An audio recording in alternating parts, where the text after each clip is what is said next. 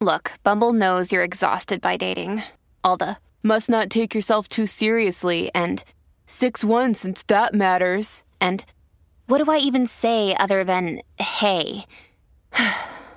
well, that's why they're introducing an all new Bumble with exciting features to make compatibility easier, starting the chat better, and dating safer. They've changed, so you don't have to. Download the new Bumble now.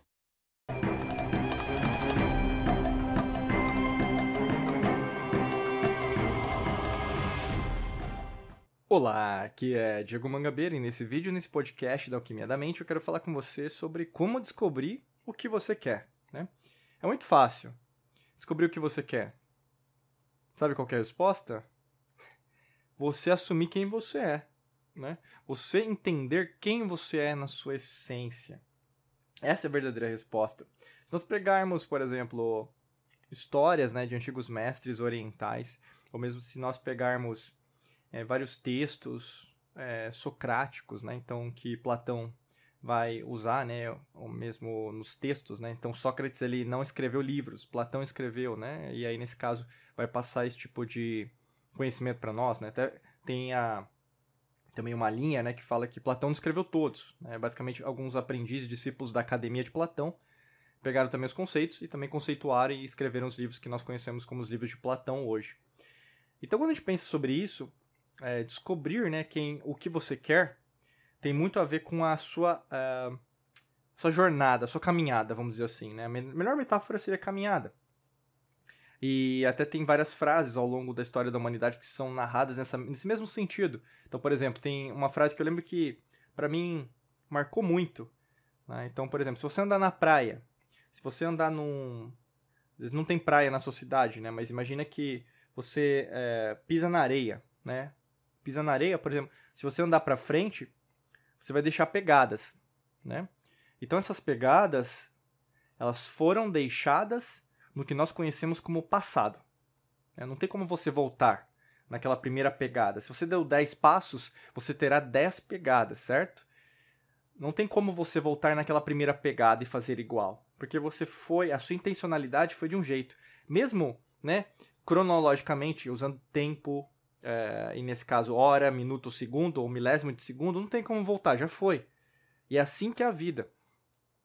Quando você tomou uma decisão na sua vida, ela foi tomada com a melhor versão que você tinha para aquele momento. E o universo é tão perfeito, seu corpo, a sua mente são tão perfeitas, perfeitos, né? Que nesse caso, 90% das suas células, é, elas são, né, completamente diferentes é, celularmente, né, quimicamente, de um ano atrás. Ou seja, o seu corpo de um ano atrás é completamente diferente do seu corpo atual. Ah, Diego, mas eu tô do mesmo jeito, se eu me olho no espelho, tô com a mesma cara, né? Eu tô com o mesmo cabelo, o mesmo corpo, tem que emagrecer às vezes, tem que engordar, né? Não, mas é, biologicamente não. Você é uma pessoa completamente diferente. Então, assim, que, que isso quer trazer para você, né? O que, que eu quero é, levar você a pensar? Que se biologicamente, né, fisicamente, seu corpo é diferente, é porque é, a, a raiz da mudança já ocorre dentro de você. Né? Então, se essa raiz da mudança já ocorre dentro de você, o que, que você quer mudar? Né? Ah, Diego, eu quero mudar isso, isso, isso. Certo. Mas no fundo, no fundo, será que você precisa mudar tudo isso? Não. Né? Aí entra o conceito, por exemplo, de gratidão, entra o conceito de simplicidade, entra o conceito de intuição, e mais do que isso, entra o conceito daquilo que você tem que fazer, a execução. Né? Então, quando a gente fala sobre aquilo que você quer, não se trata de um bem material, não se trata de um emprego, não se trata da, de dinheiro, não se trata de um relacionamento, mas descobrir o que você quer tem mais a ver com quem você é né, do que, na verdade, o que você quer materialmente falando. Se a gente analisa, por exemplo, hoje, estatisticamente, né, nós temos mais pessoas doentes do que pessoas que se dizem saudáveis. E há se você dizer que na verdade, não, tá tudo bem, ai, mas minha vida tá legal, tá do jeito que eu quero, né? O que, que acontece na maior parte das vezes? As pessoas vão falar, como assim, cara? Como assim? Olha, tem gente passando necessidade, tem gente isso, tem gente aquilo. Olha a guerra aí, meu amigo. Olha essa doença aí, meu amigo, minha amiga. Então, pessoas que, na verdade, se dizem saudáveis, ou mesmo que estão né, no ápice da vida, maturidade até emocional, elas têm vergonha, às vezes, de admitir isso, porque as pessoas começam a julgar, né? Você tem, às vezes, o cancelamento nas redes sociais, né? Mas o que eu quero dizer para isso? Hoje, olha como a gente vive uma incoerência. A saúde é doença e a doença é saúde. Não é assim? Então eu quero levar você a questionar o que você acredita, aquilo que você vê, aquilo que você escuta, aquilo que você sente. Você entrou tanto na Matrix, você é, entrou tanto no sentido de não ouvir a si mesmo, a si mesmo, que nesse instante de tempo e espaço, eu quero que você volte a ser criança novamente. Volte a refletir com a sua própria cabeça. Começar a entender que, no fundo, no fundo, esse caminho que você está percorrendo agora, ele é, ele é fútil. É um caminho basilar, é um caminho superficial. Você sabe disso. Não é um verdadeiro caminho seu. Eu vejo isso, por exemplo, tanto né, para você, por exemplo, a gente não tem um vínculo familiar, mas você vê isso na minha família, você vê na sua família. Várias pessoas as quais, na verdade, poderiam ir por um caminho, né, para cá, vão para lá e você sabe que no fundo, no fundo não é para ser assim. E até mesmo eu falo para você agora, né? Por que, que você está insistindo num caminho o qual você não é boa para fazer? Nem você não é bom em tudo, nem eu sou bom em tudo. Tem coisas que eu sou bom, tem coisas que eu não sou. E você tem que admitir, ter humildade em admitir. Pô, aquela pessoa sabe fazer melhor do que eu. Então não é o seu caminho. Outra coisa. Não é porque todo mundo está indo por aquele caminho que aquele é o seu caminho. Acontece muito. As pessoas costumam que seguir. É, um conceito, né? No caso, a melhor metáfora é o efeito manada, né? Que é muito utilizado. Mas se você já foi para uma. Às vezes o pessoal usa esse conceito, mas não sabe o que significa.